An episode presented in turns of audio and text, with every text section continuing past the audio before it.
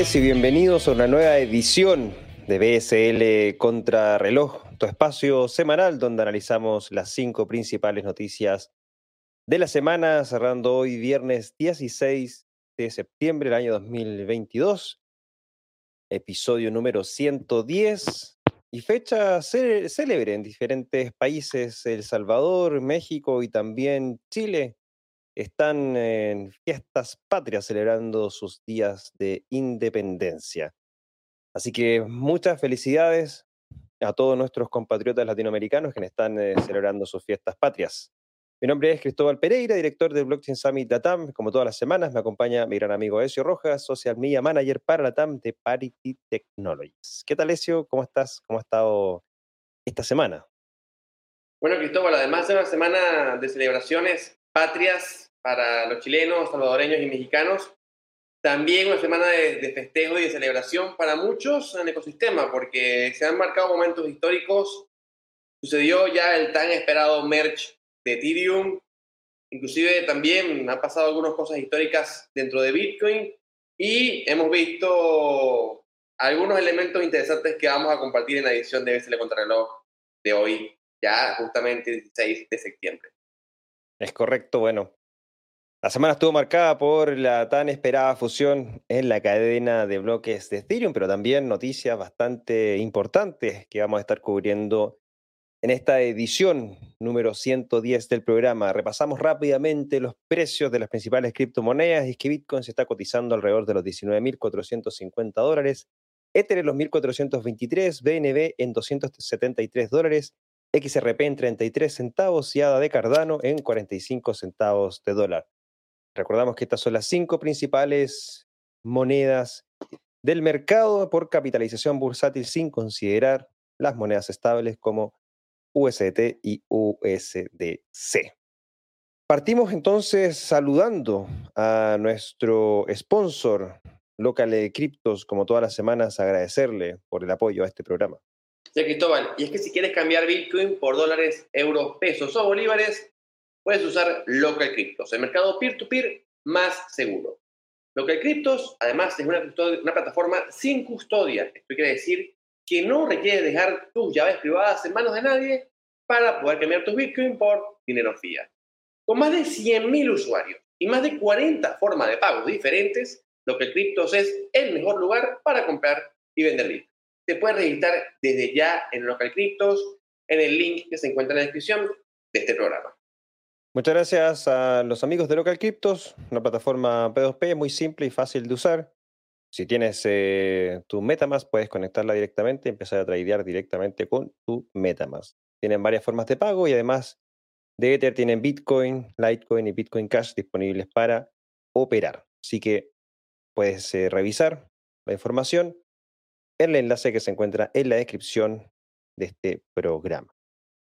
Así también hacemos un pequeño recap de las principales noticias que estuvimos tocando la semana pasada, eso.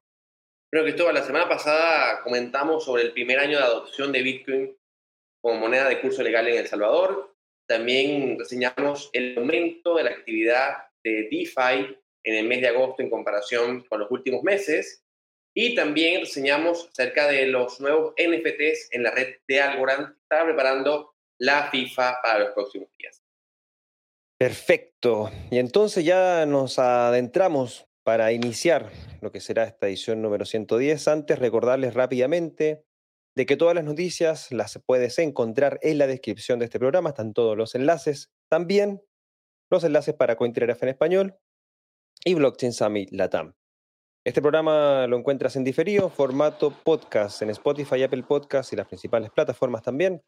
Si estás en Apple Podcast o en Spotify, te invitamos a calificarnos con cinco estrellas para que así puedas, eh, podamos tener más invitados y de esa manera podamos también seguir creciendo este programa. Si estás viéndonos por nuestro canal de YouTube, te recordamos también dejarnos tu like y compartir este programa para que si más personas también puedan conocerlo. Si no estás suscrito, suscríbete para que no te pierdas ninguno de nuestros espacios semanales. Y bueno, ya estamos entonces eh, listos eh, y a puertas de iniciar esta edición con la primera noticia de esta semana. Y es que, como siempre, iniciamos con una noticia del carácter eh, regional. Y es que crece el número de autónomos que reciben criptomonedas en América Latina. En 2021 eh, se incrementó la búsqueda de oportunidades laborales de los trabajadores argentinos que prestan servicios en el exterior para capitalizar sus honorarios al mejor tipo de cambio.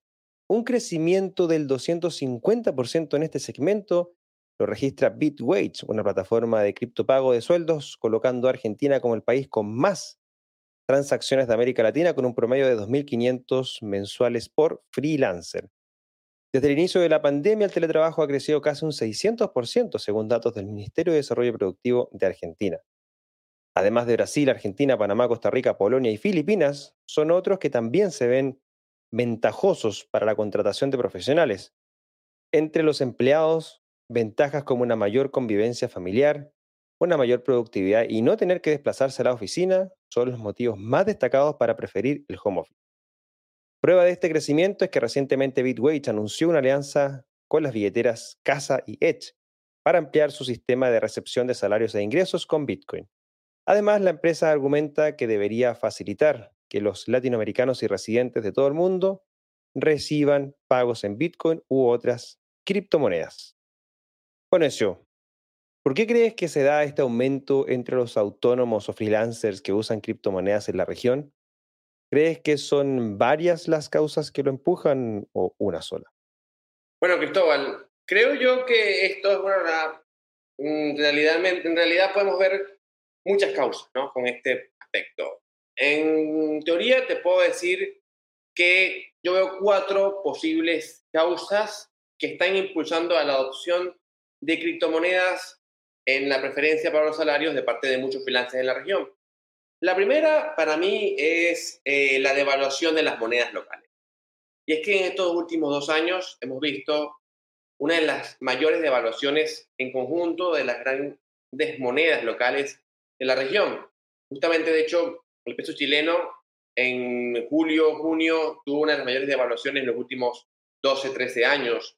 También hemos visto lo mismo con el peso colombiano, que en su par frente al dólar llegó también a números que no se habían visto en muchísimo tiempo.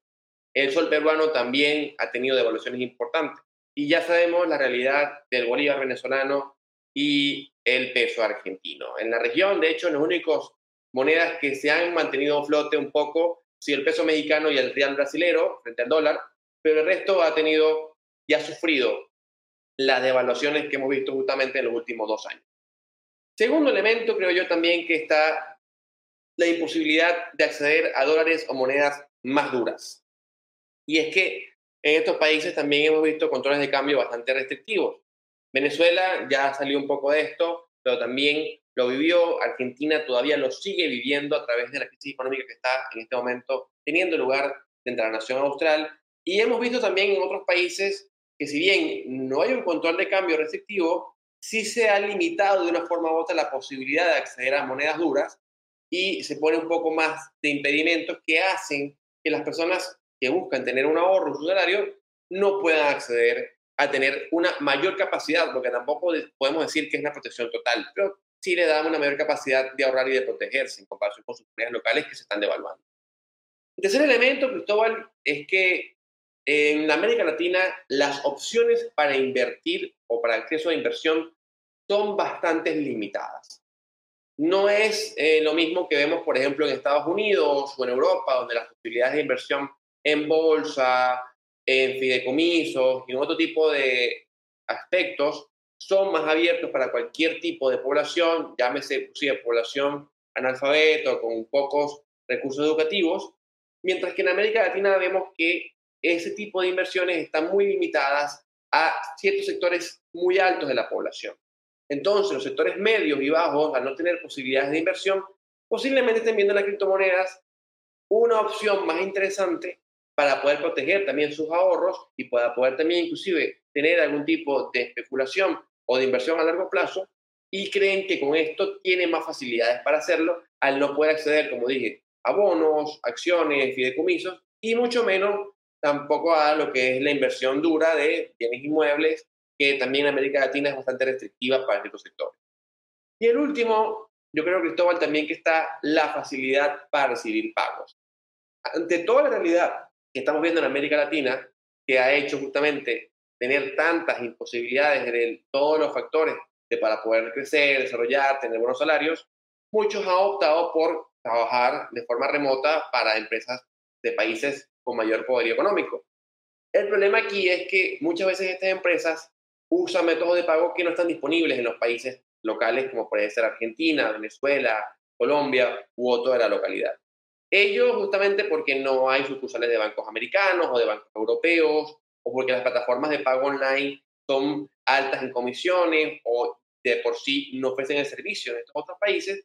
Y cuando todo eso lo sumas, haces que la persona se siente imposibilitada de acceder estos usos, estos servicios, y tenga que recurrir a las criptomonedas, que son activos digitales que pueden ser adquiridos tanto en el país de poder económico, como también pueden ser vendidos en los países de nuestra región. Ello hace que sea ese método de pago, ese fuente ideal para poder ser usado y, por supuesto, tener mayor cantidad de facilidades al momento de recibir pagos, como también para poder pagar dentro de la ciudad donde se radique el freelance. Así que para mí yo creo que es algo bastante lógico. De hecho, yo esperaría que el mercado freelancer seamos cada vez más personas recibiendo pagos con criptomonedas, no solamente en América Latina, sino que también aumente en Asia, en África, y que esto también, siempre lo he visto de esta forma, sea un gran catalizador para la adopción de criptomonedas dentro de todos los estratos de trabajadores del mundo entero. ¿Cómo lo ves tú, Cristóbal? De todas maneras, yo comparto plenamente los puntos planteados. Eh, todo correcto, no hay nada más que agregar. Eh, solo que obviamente eh, lo que nos está demostrando esta tecnología y la cada vez mayor cantidad de empresas y freelancers que lo estén usando, es que a poco vamos a ver un caso de uso bastante interesante, obviamente, que es el, pago por prestación de servicio. Hoy día es bastante fácil, en comparación con años anteriores, ¿cierto?, de poder recibir un salario en criptomonedas y pasarlas rápidamente a tu moneda local. Muchas personas inclusive están ya totalmente con sus economías eh, basadas en cripto y pueden ir de país en país viajando, ¿cierto? Cambiando por monedas locales, establecerse por un periodo de tiempo acotado y luego seguir moviéndose los denominados nómadas digitales. Así que de todas maneras, este es un caso de uso bastante interesante y que eh, estaremos viendo, por supuesto, cada vez más aumento en este tipo de casos de uso. Así que bastante interesante esa noticia que acabamos de cubrir. Bueno, Cristóbal, y continuamos con noticias interesantes porque ahora nos vamos con que el Banco Central de Noruega utiliza Ethereum para crear una moneda digital nacional. El Banco Central de Noruega ha alcanzado un hito importante en los esfuerzos de la moneda digital a publicar el código fuente abierto para el sandbox de la moneda digital del Banco Central del país. Disponible en GitHub para este entorno de pruebas, está diseñado para ofrecer una interfaz para interactuar con la red de pruebas, permitiendo funciones como la acuñación, la quema y la transferencia de tokens RC20s. NAMI, perdón, dijo NAMI, el socio oficial de la CBDC del Norges en una publicación de su blog. Nami publicó y subrayó que la versión actual del código no es compatible con el principal monedero de Ethereum, MetaMask, por su diseño y que solo es accesible en privado por los usuarios con las credenciales adecuadas. Además de implementar los smart contracts y los controles de acceso adecuados, el sandbox del Norges Bank incluye un frontend personalizado y herramientas de monitorización de red como Block Scout y Grafana. La interfaz también muestra un resumen filtrable de las transacciones en la red, según señala Nami.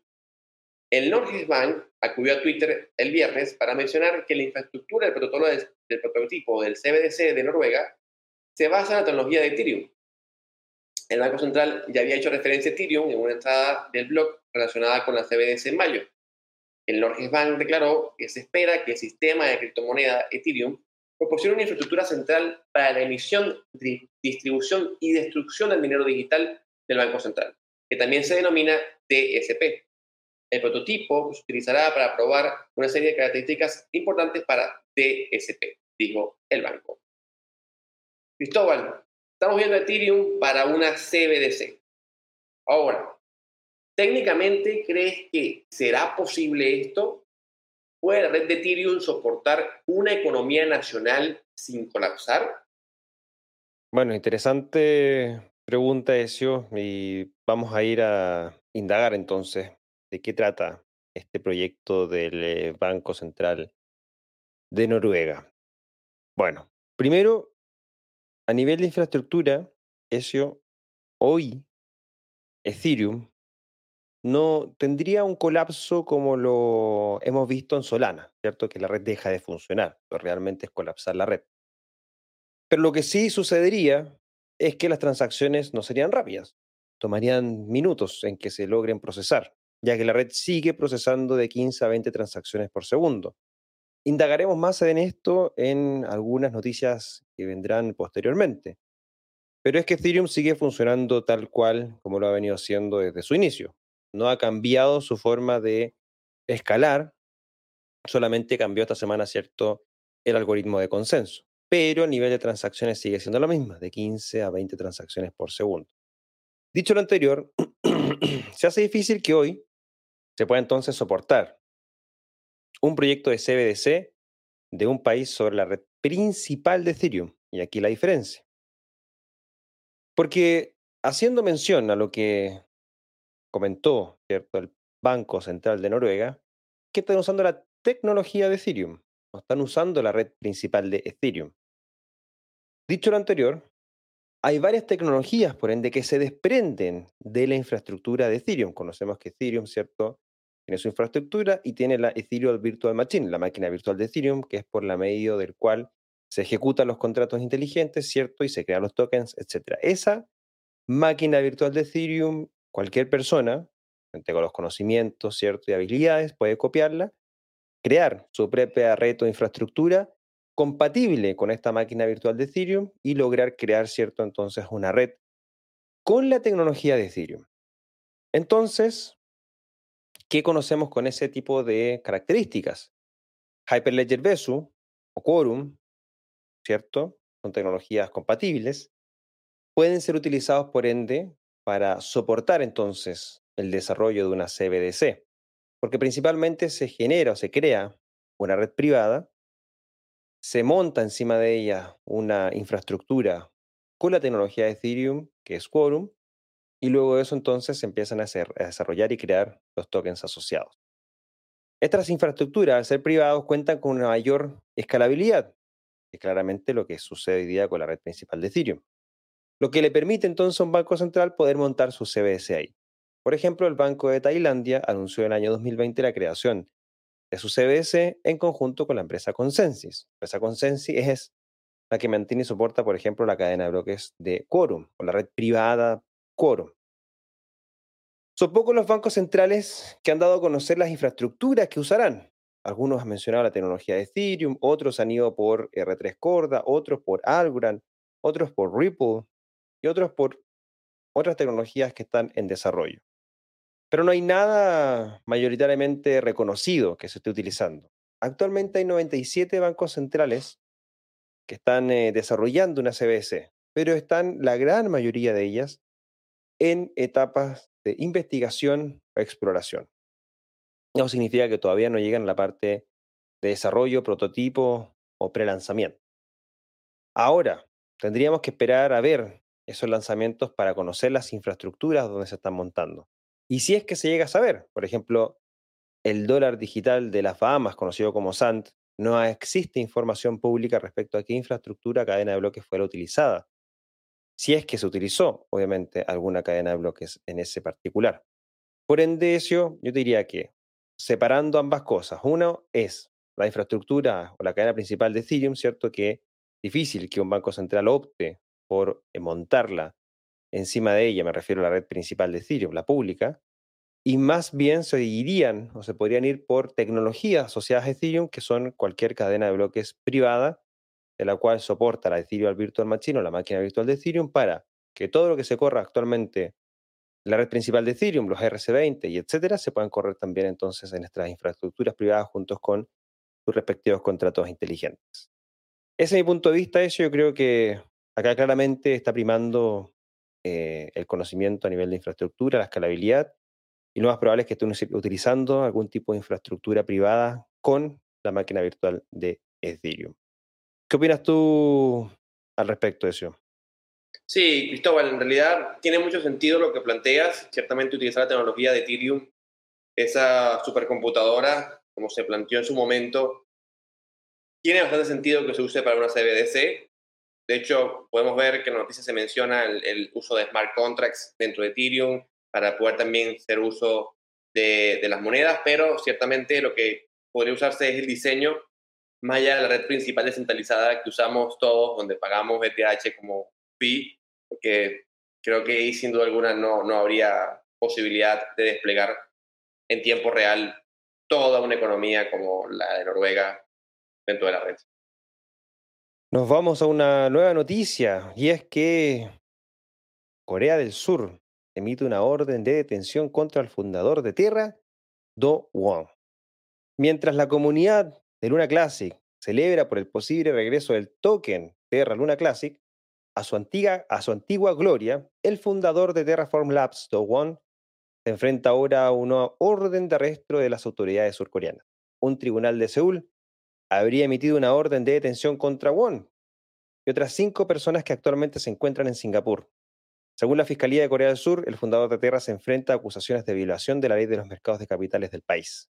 En mayo, lo que la comunidad de Terra sospechó en un primer momento que era un ataque de FUT, se convirtió en una de las caídas más devastadoras de la historia del mercado de criptomonedas, desencadenando la pérdida de millones de activos de los inversores de Terra USD o UST, ahora rebautizada como Terra USD Classic, y Terra Luna, también rebautizada como Luna Classic.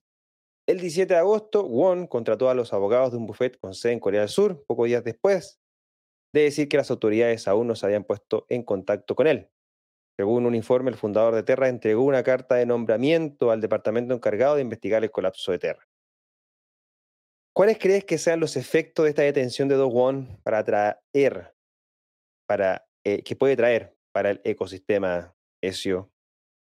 Bueno, Cristóbal, fíjate, en el derecho, cuando una autoridad competente actúa con el peso de la ley en contra de un individuo que supone ha roto ese orden legal o ha caído en una acción que se tipifica como un delito, siempre se menciona que una de las causas que impulsan a la autoridad para actuar en contra de ese individuo es la de dar un ejemplo para que el resto de los actores de la sociedad no actúen de la misma manera.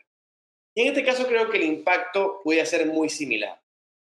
Para mí el impacto de esta detención de Do en el ecosistema de las criptomonedas y tecnología blockchain es un impacto o una similitud o una visión para los constructores del ecosistema, para que ellos vean bien dónde pisan o que se expongan menos a lo que hizo Dubon.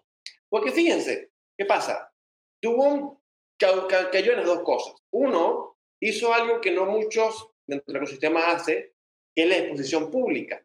Si se recuerdan, Dubon salía públicamente diciendo, ¿saben qué? Eh, UST iba a matar a DAI, DAI iba a ser enterrada por mí, es la criptomoneda estable más popular del mercado, somos los mejores, Luna es un proyecto que va a llegar hasta la Luna. Es decir, salía con todo el bombo y platillo a, todos los medios, salió en medios americanos, en medios asiáticos, medios europeos, salía en entrevistas, salía en videos, iba a conferencias y siempre salía como el gran fundador, el gran hacedor de la sin ningún tipo de miramiento. Y además, lo cierto es que esto pone el peso de que los productores, los creadores dentro del ecosistema tengan que ir con pie de plomo al momento de construir este ecosistema. Porque más allá de ser una tecnología que si puede fallar o puede funcionar no pasa nada, lo cierto es que esta tecnología, si falla o si tiene algún tipo de error, si tiene algún tipo de percance, es dinero el que está en juego, es decir, es valor monetario. No es una red que si cae, bueno, vale la red por su valor tecnológico, pero no por el valor monetario, cuando criptomonedas tienen un valor monetario. Entonces, para mí, este tema es también un recordatorio para aquellos constructores de, uno, prueben lo que están haciendo. No pueden volver a salir con su red, una red de prueba no probada, y que luego caiga y ustedes digan, bueno, mala suerte. Que fue más o menos lo que pasó con Duwon, con lo que pasó con Luna, una red que ya estaba en el top 10 de las criptomonedas con más valor, de hecho, llegó a estar en el top 5 de las criptomonedas con más valor, y luego pasó un error catastrófico que todavía al sol de hoy no se sabe si fue a nivel de código, si fue un error monetario, si fue actores voluntariamente atacando la red, si fue algo eh, impulsado por la fundación detrás de Luna. Es decir, muchos parámetros todavía quedan en desconocimiento. Pero lo lamentable de todo es que hubo gente que perdió dinero, hubieron inclusive rumores de suicidios, que fue bastante lamentable poder escuchar sobre ello, no sabemos si es verdad, esperemos que no sea verdad. También, de hecho, trajo la caída en dominó de una gran cantidad de empresas del ecosistema, Tiago Capital, que luego trajo la caída de Celsius Network, que después trajo también la caída de Holdnow, y ha traído la caída de una gran cantidad de fondos y que ha puesto, de hecho, y puso a la industria en pleno en momentos muy difíciles.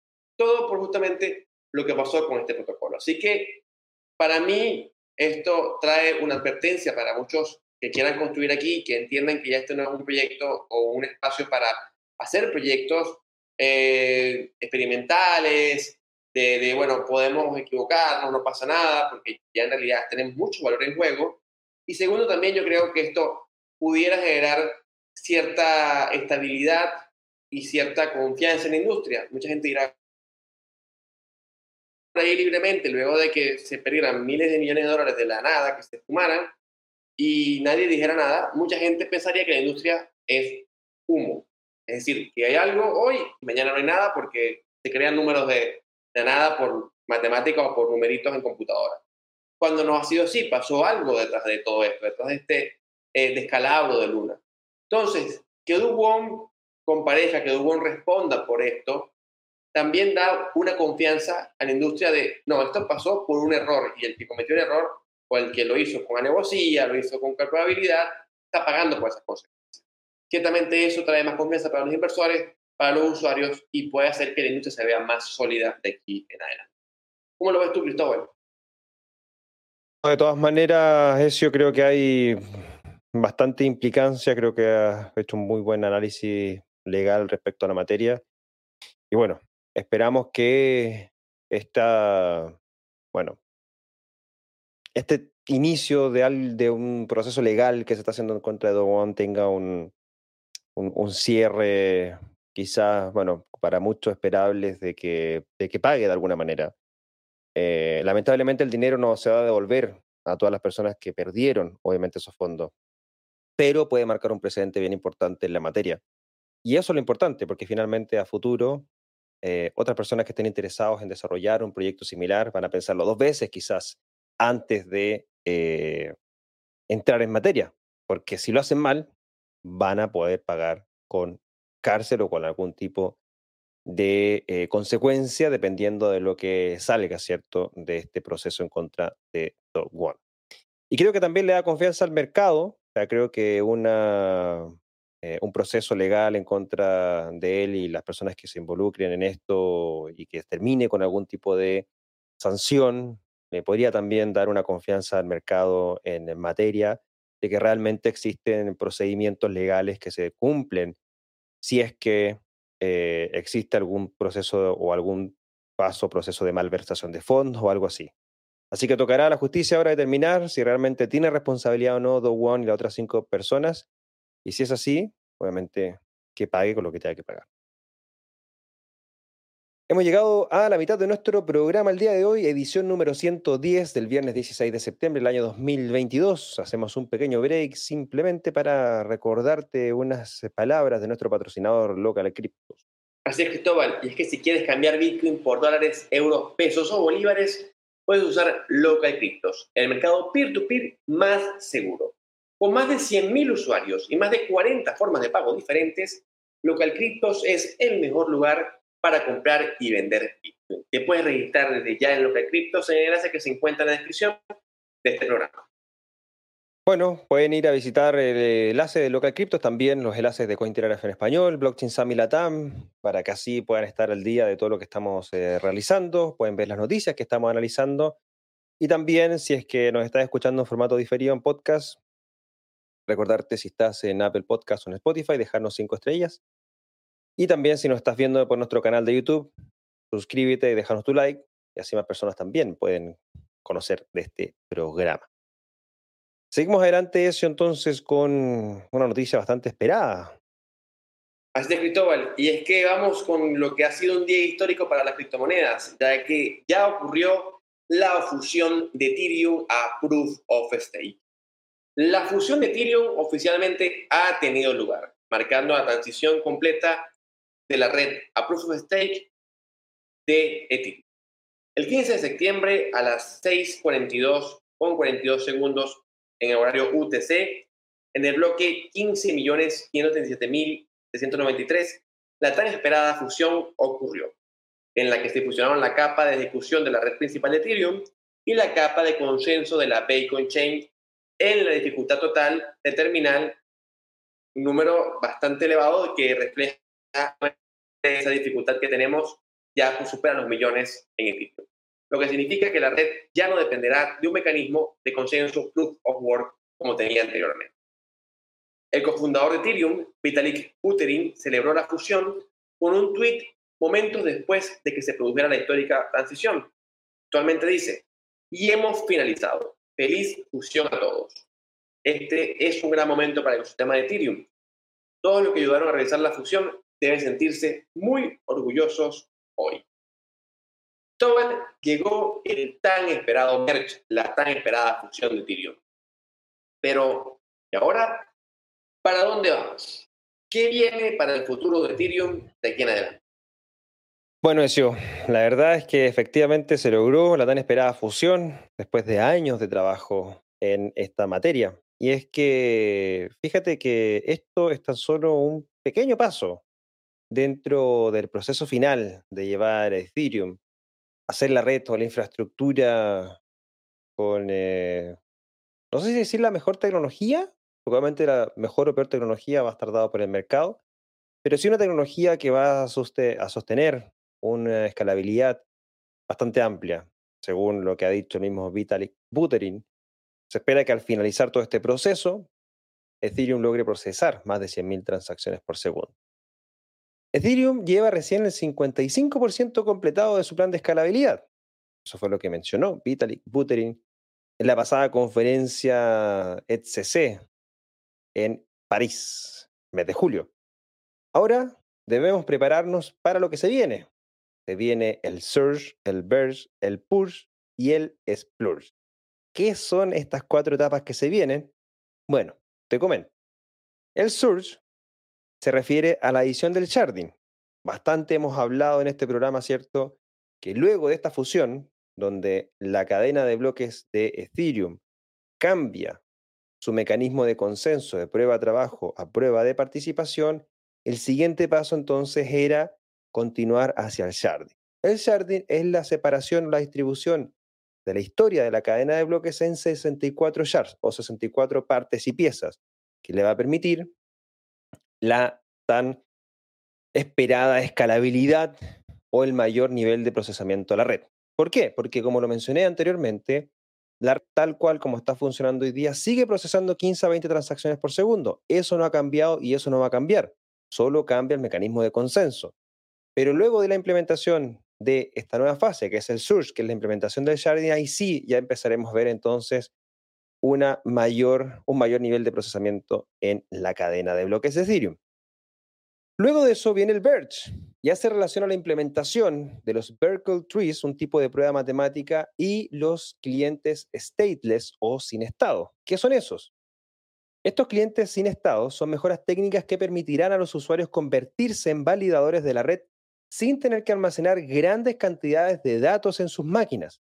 En una red de prueba de participación, los validadores con ETH bloqueado o stakeados confirman y verifican las transacciones. Esta nueva etapa aumentará aún más la descentralización.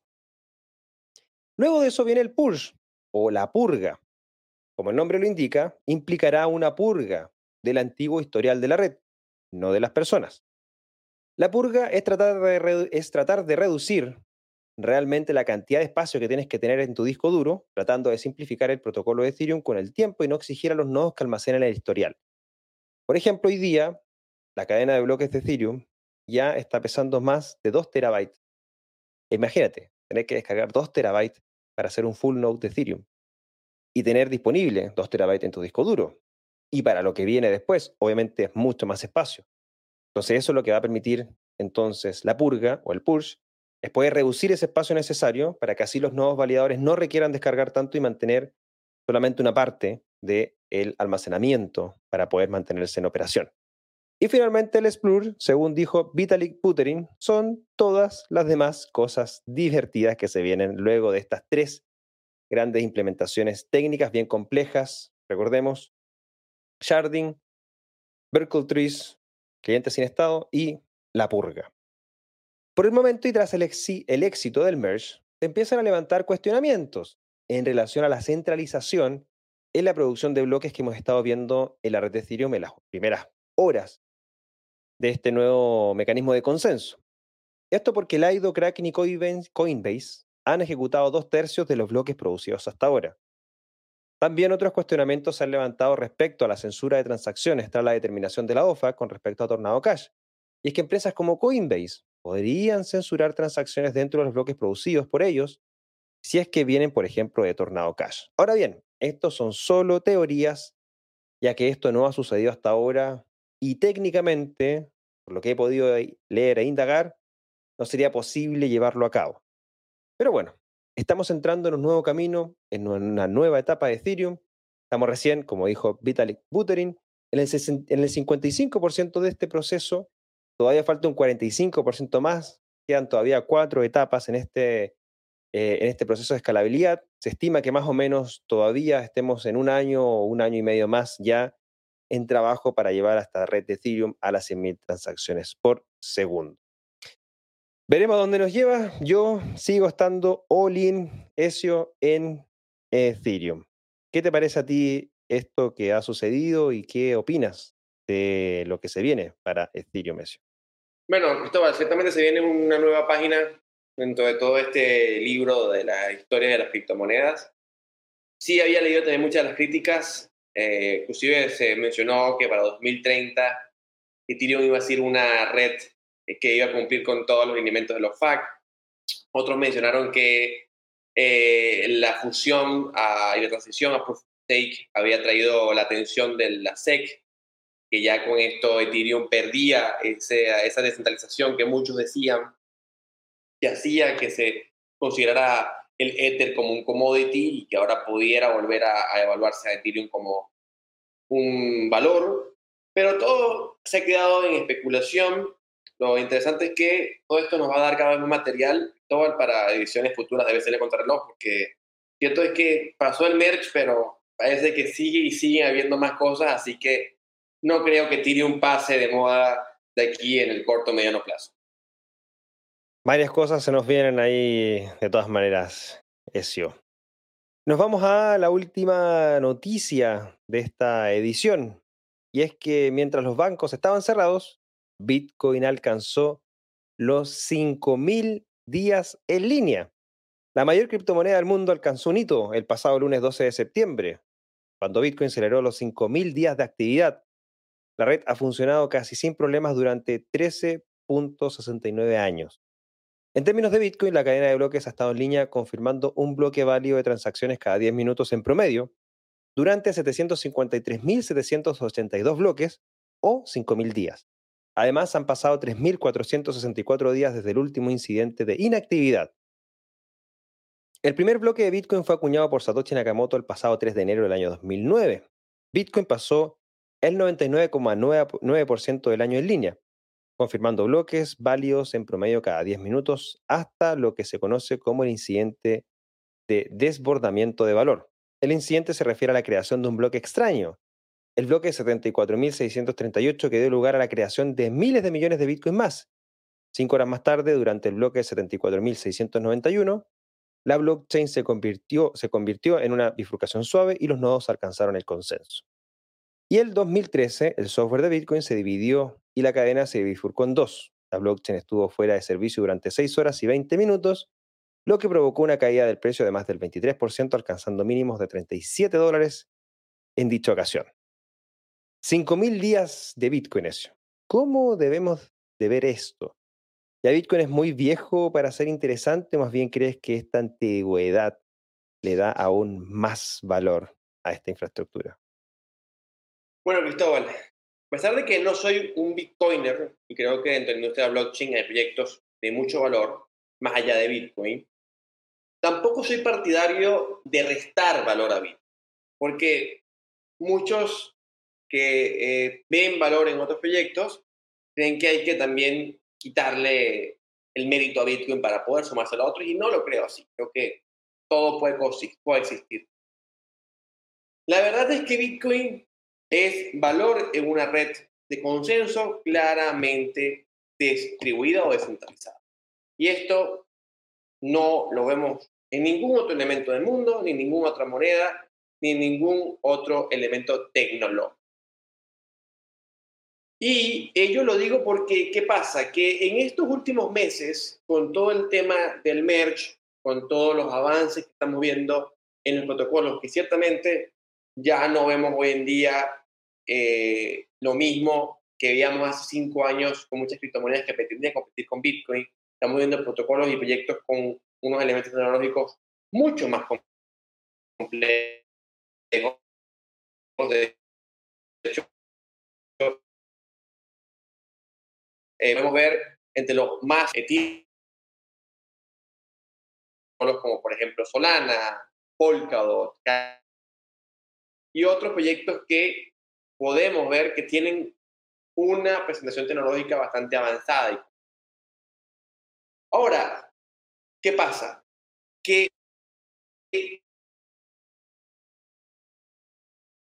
esa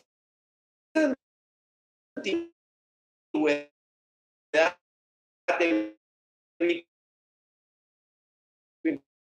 desde mi punto de vista, le da cada poder tener y transferir elementos que le permitan seguridad a los usuarios. Y por ello, cada vez que vemos en la red más tiempo de antigüedad, más días de existencia, para mí es cada vez más valor a la red, porque significa que la red sigue generando bloques, significa que la red sigue produciendo, que la red sigue existiendo y cada vez hay más personas que confían en ellos. Ciertamente, Bitcoin todavía no ha pasado el mayor reto de su existencia.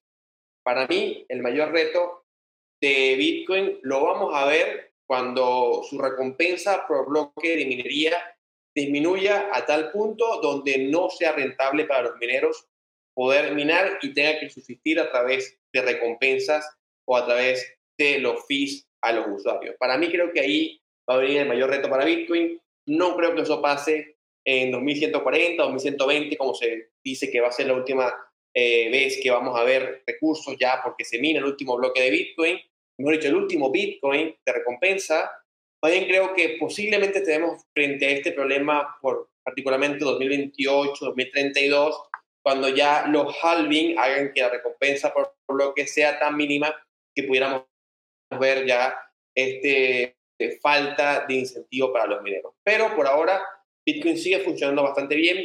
Yo creo que la falta de desarrollo tecnológico de Bitcoin es una fortaleza.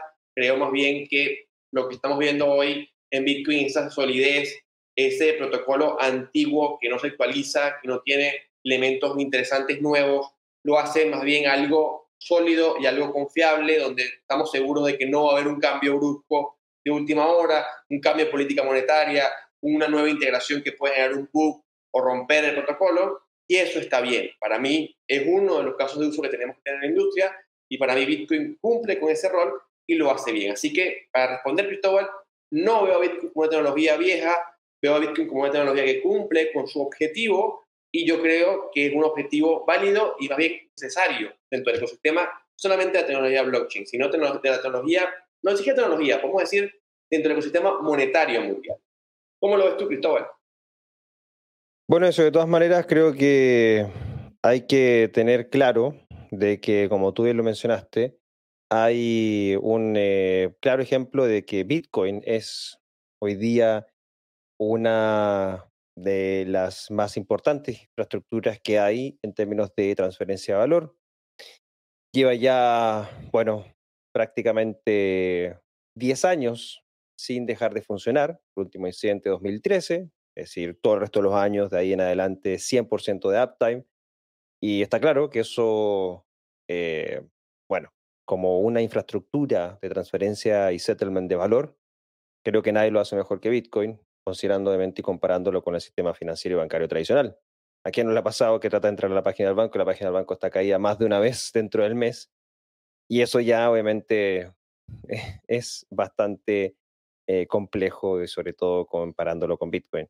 Sé que de todas maneras Bitcoin es, yo diría, la principal infraestructura de transferencia y settlement de valor del mundo y cada vez vamos a ir viendo cómo se va a robustecer más su tecnología. De hecho, cuando eh, Vitalik Buterin habla de que Ethereum va en un 55% de desarrollo, también hizo la mención de que Bitcoin estaba aproximadamente en un 80% de su desarrollo. Es decir, el mismo Vitalik Buterin comenta de que todavía Bitcoin falta que siga mejorando y actualizándose. Eso lo hemos visto con eh, lo que sucedió ¿cierto? el año pasado con la implementación o un upgrade bastante importante de Bitcoin y se sigue trabajando en la mejora de Bitcoin también. Así que vamos a seguir viendo cómo esta red va a seguir evolucionando, va a seguir mejorando y se va a seguir manteniendo como la principal infraestructura para transferencia y settlement de valor del mundo. Bueno, eso hemos llegado al final de nuestra edición número 110 de hoy, viernes 16 de septiembre. Repasamos rápidamente los principales titulares que hemos eh, analizado el día de hoy, y es que crece el número de autónomas o freelancers que reciben criptomonedas en América Latina. Luego nos fuimos hasta Noruega y es que el Banco Central de dicho país utiliza Ethereum para crear una moneda digital nacional o más conocida como CBDC. Después viajamos a Corea del Sur, donde se emite una orden de detención contra el fundador de Terra, Do Won. Nos fuimos hasta las cadenas de bloques y en un día histórico para las criptomonedas ocurrió la tan esperada fusión de Ethereum a Proof of Stake. Y la última noticia analizada es que Bitcoin alcanzó los 5.000 días en línea. ¿Qué te han parecido las noticias de esta semana, Ezio? Bueno, todo semana histórica. 5.000 días de Bitcoin, Proof of Stake en Ethereum y detención de Duwon. Creo que, que todo salió bastante bien. Es como cuando al final de las películas dicen, bueno, y todos fueron felices por siempre. De verdad que es una semana positiva, una semana eh, que además relevante y relevante por cosas positivas, buenas. Entonces, como voy muy contento con la semana, creo que ha sido un grupo de noticias, un, paquete de noticias que me da mucho gusto reseñar y que esperemos que podamos seguir repitiendo este tipo de noticias buenas y positivas en lo que va de año. De todas maneras, así será, estoy seguro de eso. Lamentablemente el mercado no nos acompañó esta semana, pero es que algo ya global, ¿cierto? De que los principales índices bursátiles también se cerraron en negativo esta semana y eso obviamente también impacta fuertemente en el mercado cripto. Pero bueno, seguiremos acá todos los viernes analizando las cinco principales noticias de la semana. La próxima semana no estaremos con ustedes el viernes, lo más probable es que estaremos el sábado y es que el próximo viernes 23 eh, de septiembre llevaremos a cabo la primera conferencia de Ethereum en Santiago. Es Santiago, 23 de septiembre, si estás en Chile o si eh, quieres venir, bueno, edsantiago.com, 20% de descuento en tickets utilizando el código BSLETHSTGO. BSLETHSTGO. Así que ya lo sabes. Nos estaremos viendo el próximo viernes si estás físicamente en Santiago de Chile. Y bueno, un saludo y agradecimiento a todos y todas quienes nos han acompañado en este nuevo programa número 110 de BSL Contrarreloj. Realmente un agrado estar compartiendo este espacio virtual junto con eso, llevándoles durante ya 110 episodios este programa para analizar las principales noticias de la semana. Que tengan un feliz fin de semana. Si estás en Chile, México, en El Salvador, disfruta de tus fiestas patrias. Nos estamos viendo entonces en una próxima edición de BCL contra reloj. Ezio. Gracias, Cristóbal. Gracias nuevamente por la oportunidad y gracias a todos los que nos acompañaron en vivo, a los que nos ven en diferido. Y me apego a las felicitaciones y deseos de disfrute para nuestros amigos chilenos, salvadoreños y mexicanos en sus fiestas patrias. Que esté muy bien. Hasta la próxima. Chao, chao. BSL Contrarreloj es una traducción de Latam Tech en conjunto con Cointelegraph en español. Las opiniones vertidas en este programa son de exclusiva responsabilidad de quienes las emiten y no representan necesariamente el pensamiento ni de Latam Tech ni de Cointelegraph. No entregamos recomendaciones de inversión, te invitamos a realizar tu propia investigación.